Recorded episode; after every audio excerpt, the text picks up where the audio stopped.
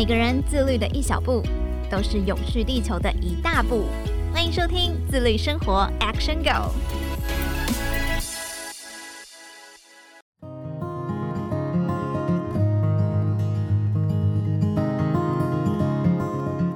各位听众朋友，大家好，欢迎收听自律生活 Action Go，我是怡璇。常听到很多人说，如果中大奖、中头奖就要去环游世界，但是我身边就有一个人，她没有中头奖，就直接离职和她老公去环游世界两百八十五天。我觉得很厉害的是，她这两百八十五天。两个人总花费就才一百二十万，也就是说一个人花费才六十万元。其实这也是和他们在这趟旅行当中有一些永续旅游的实践有一些关系。今天我们就特别荣幸邀请到了《金周刊》ESG 永续台湾的主编朱佩慈来分享他的环游世界经验。欢迎佩慈。Hello，大家好，我是佩慈。听到佩子说要去环游世界，然后真的去环游世界的时候，我就觉得哇，真的有人执行了。那佩子，你是什么时候开始有这个环游世界的念头？嗯，我从小就蛮喜欢旅行的。然后因为我一直都在新闻业的关系，压垮我最后一根稻草是因为前年的时候，我先生就是心脏会痛，然后那时候我就在想说，哦，万一我们两个真的发生什么意外，最遗憾的事情会是什么？那就是环游世界还没有做，所以我们就想说好。干脆趁就是疫情后这个时间来去环游世界，完成这个梦想。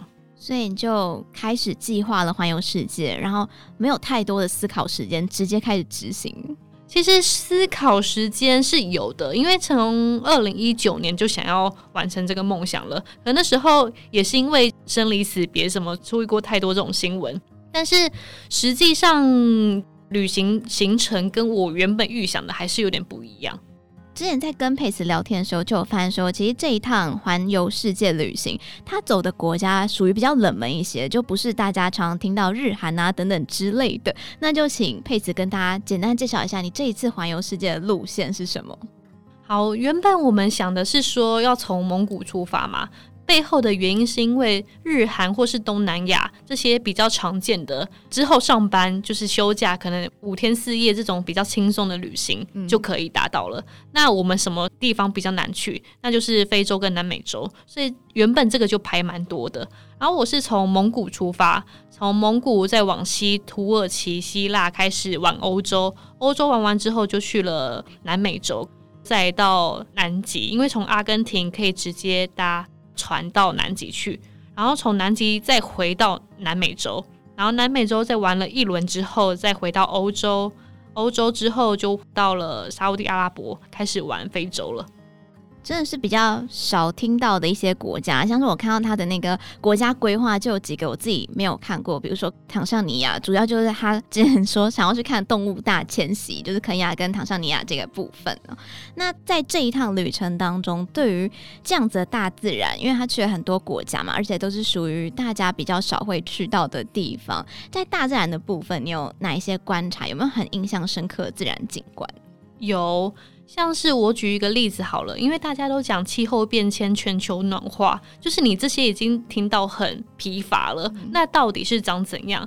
我在阿根廷看那个莫雷诺冰川的时候，我真的是深刻体会到了，就是在你眼前冰川就直接这样倒塌，然后我看了就非常紧张。我想说啊，那这样倒了会不会有海啸？但是当然离很远不会，可是它就是大概每一个小时就会打倒塌个十几次，就是你真的亲自看到，你会觉得。哇，这些都是真的。冰川的部分，它是因为暖化的关系，所以一直在崩塌吗？还是它大自然本来就会这样子？当然，大自然本来就会有崩塌的状况，因为那时候也是夏天。可是，在那个频繁程度还是会有影响，就是全球暖化、气候变迁还是会有影响它的崩塌的程度。在南极，还有在比较冷的地方，你会看到有企鹅尸体在那边。因为企鹅是这样的嘛，其中一方的伴侣会去海边找食物，然后再回到他的巢穴喂食物，然后在回去的过程中，他如果迷路了，或是天气太冷找不到食物，他就会冻死在冰天雪地。就我们在南极，maybe 也是因为夏天的关系，但是不会冷。也有统计出来说，哦，南极今年是最热的，大概几度？我们当时去零度。还好，我以为会零下哎、欸，没有没有没有零度而已。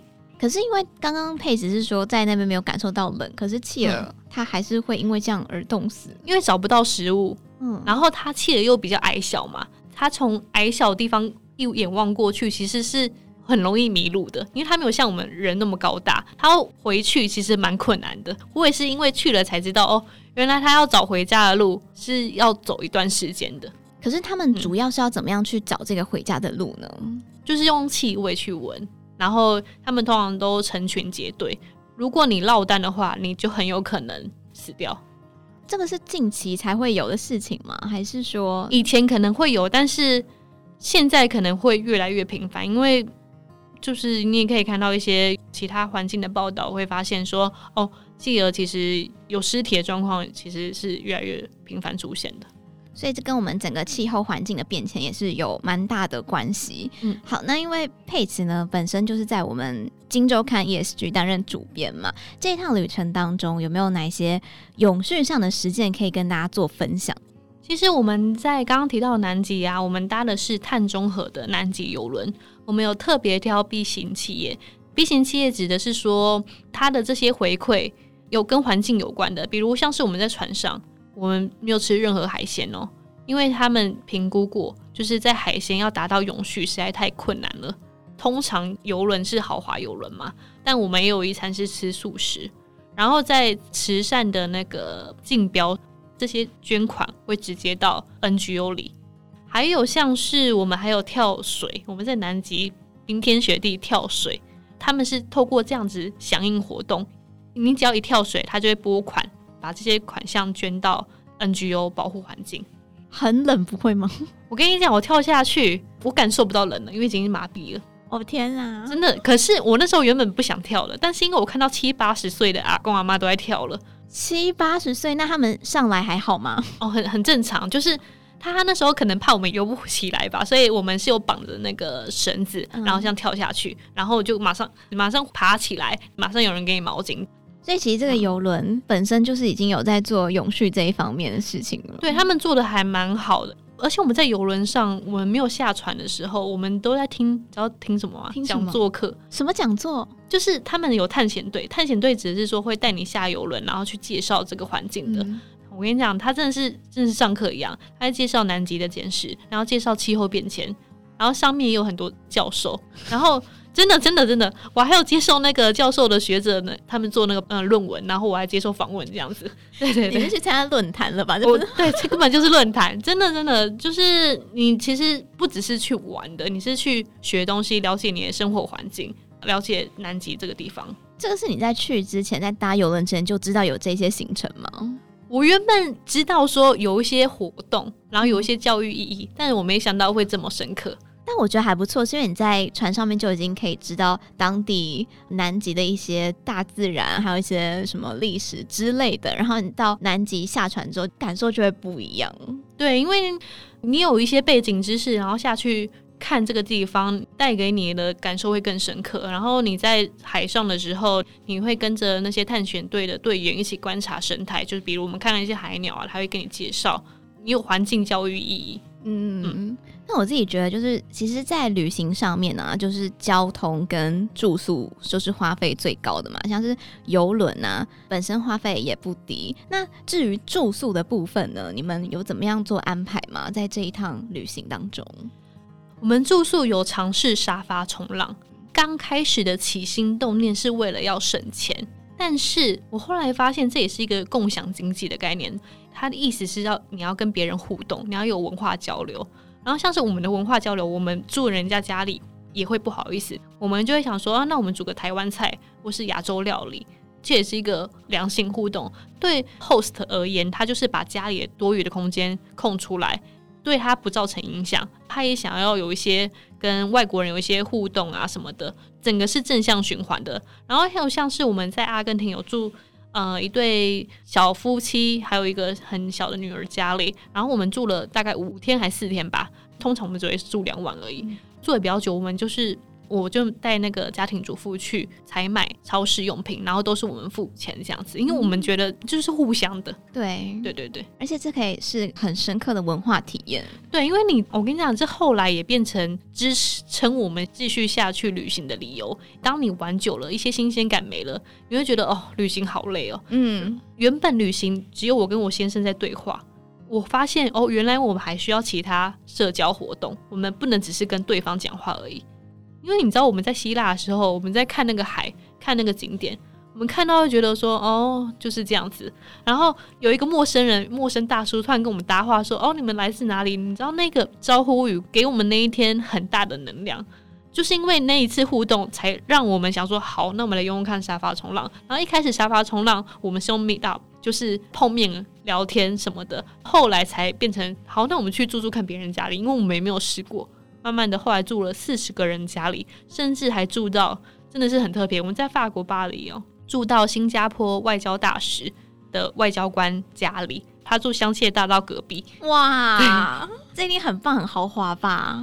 没有到非常豪华啦，嗯、就是没有想象中豪华，因为毕竟他也是驻外的外交官，哦、他不会到多顶这样子。可是是很舒服的。然后我们跟他聊天，因为他也是他，因为他是新加坡人嘛，他会讲中文。他又讲到说，哎、欸，我们是他作为一个客人，他说他上一个都是在接待，你知道是接待谁吗？谁？乌克兰难民。哦，对，因为那个打仗战争。对对对对对，因为有这样的平台，我们也是这样子互相有互动、有认识，然后有更深刻的旅行体验。感觉这个交流就是你们旅行中很大的一个火花，真的真的。如果少了这个，我们说真的应该没有办法支持两百八十五天的旅行。你应该一开始也没想到说，哦，原来我在中途就会觉得说好像有点无聊了。对，我从来没有想过，就是长途旅行真的是会疲惫的。然后你那些很壮丽的景观看久了，你会觉得疲乏。你要一直有不断有新的刺激。嗯，对。那很多人出去旅行的时候啊，就是很喜欢去体验当地的一些文化特色嘛，像是你真的很特别，直接住到当地人的家里面。我自己也很常发现说，哎、欸，其实很多人出国很喜欢穿当地的服装。你自己本身有购买那些当地服装，或者有去尝试体验吗？好，想要长期背包旅行，行李就是很重要的一环。嗯、我们不能带太多东西，我们也不能买太多东西，但是我们也要想要体验当地的传统服饰。所以我们就是用租的方式开始体验嘛，嗯、然后第一站是蒙古，蒙古、土耳其这些都很特别，他们知道我们要体验，他们直接免费借我们穿，哇，很好哎、欸，他觉得没什么啊，就是只是借你穿一下，就是没什么。当然也有专门，就是欧洲也有专门这样子租给观光客的服务。我觉得这个很棒，是因为你你是直接就是很融入当地，所以他也不是以那种买卖为生的，就觉得只是单纯的借你拍个照啊，体验一下而已。对对对，而且他们知道外国人想要更体验，或是更知道他们的文化，他们都是非常乐于分享的。所以你们主要就是以租代买，然后体验了很多国家的传统服饰这样子。对，至少有超过二十个吧，因为有些也是很难找。嗯，对，你穿哪些国家的？哇，就是蒙古、希腊、土耳其、保加利亚、罗马尼亚、哥伦比亚，什么都有，差不多二十几个国家这样子，感觉这是很棒很棒的回忆。那在吃的部分呢？因为你刚刚有讲到说，你如果是住别人家，你会煮饭，然后彼此互相这样分享。那你平常如果呃不是这样分享的方式，你们怎么样去解决吃这个部分？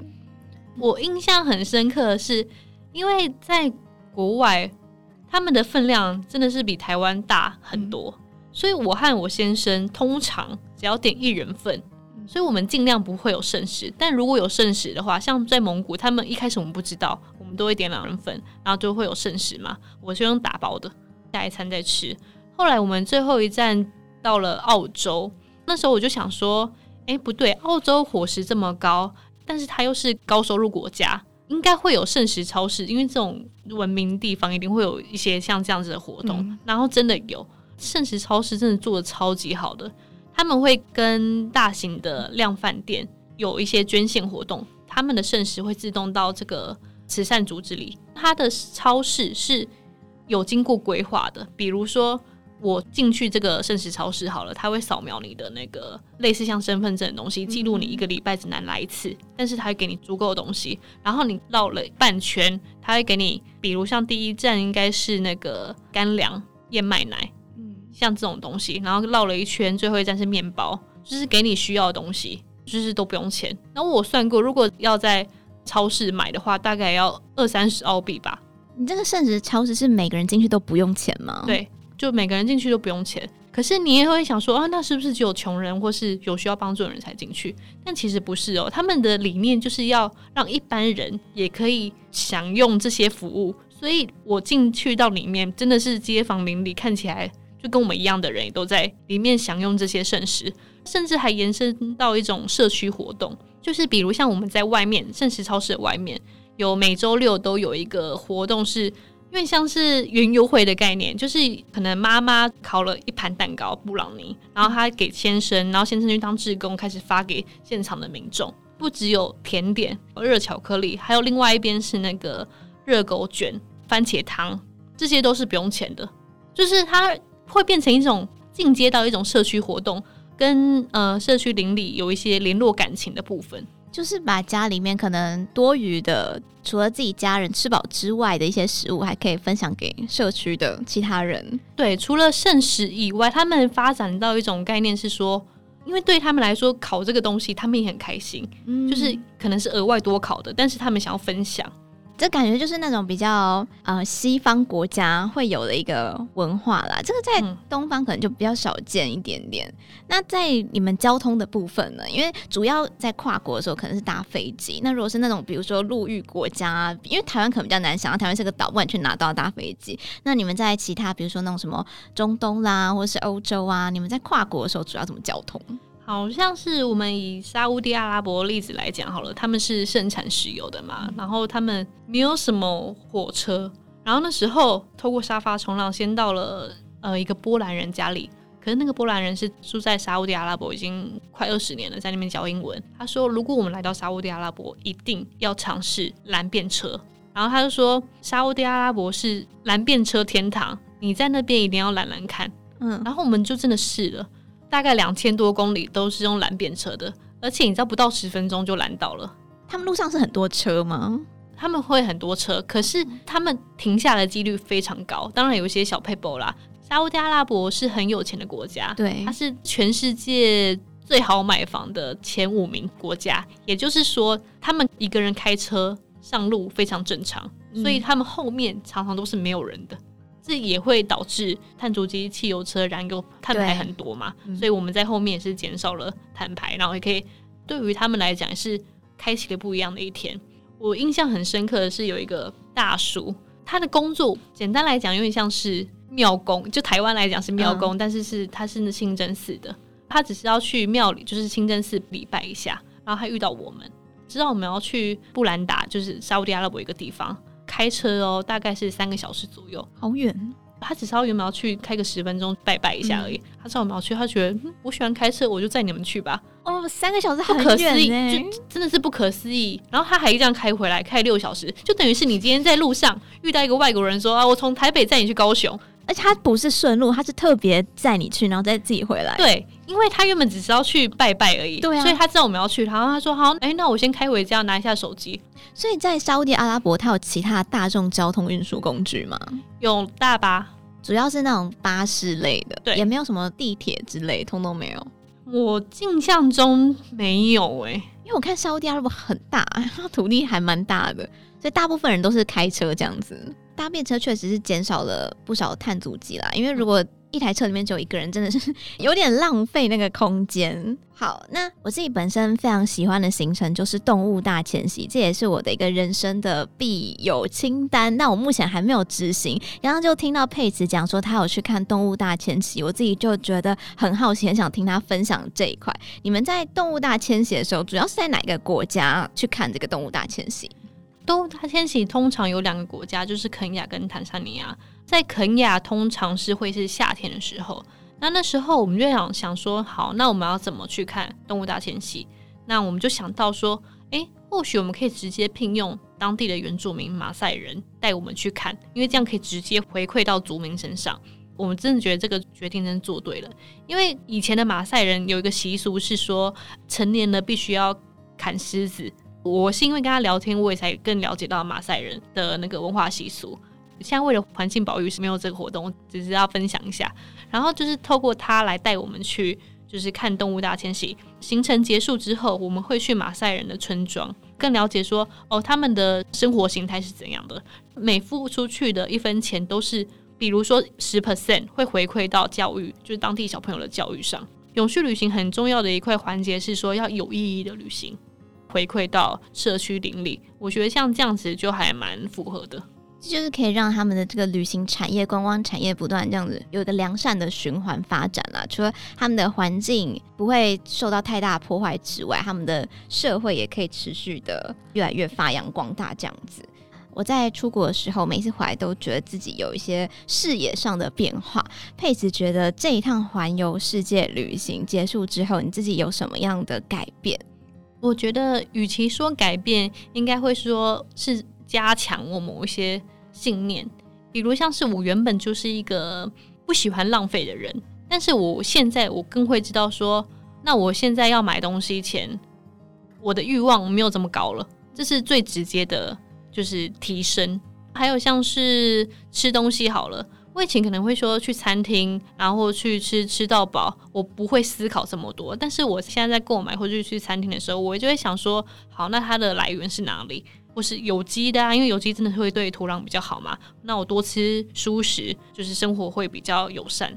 旅行给你更深刻的一个体验，所以让你有更明显的变化。虽然以前就已经是一个蛮永续、蛮环保的人了，但是就是现在变得好像在实践上面更明显去做这件事情。最后，因为刚刚开场的时候就有特别提到说，因为你们这一次的花费，其实我们听起来两百八十五天一个人六十万，真的不是很多。你有没有自己就是在省钱这一方面有特别去做一些计划呢？省钱的计划，我觉得。就是你要背包旅行，或是比较省钱的方式，就是你自己多做功课，自己多做功课，你就可以尽量减少那个资讯落差，然后你就知道说行情大概在哪里。在旅行出发之前就有特别去计划说自己要省钱，还是最后才发现说，哎、欸，原来我花这么少哦。本来就有一个你最多要花多少的范围，但是我原本是想说两个人只要八十，可是有些就是没办法。因为我们还多了南极嘛，然后还有一些不想要舍去的部分，所以总共花到一百二。那你有没有想要给目前正在规划环游世界，或者是很想要去环游世界的人的一些建议？我觉得建议你在旅行当下，你就是享受它，不需要有太多的焦虑。虽然难免都会有，可是其实那一段时间过了就是过了。因为你回台湾，你有可能还是需要工作。然后那些时候无法再重来，就是尽量享受当下的生活。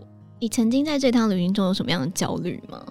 焦虑很多啊，因为你看着那个钱包钱一直变少，然后你就开始怀疑自己说：“哦，我这样旅行不会变穷光蛋，但是中断职涯肯定是会担心的。”可是你回来之后还是马上就接着工作了。哦，对，因为你知道家人是一个因素之一。哎，你什么时候工作？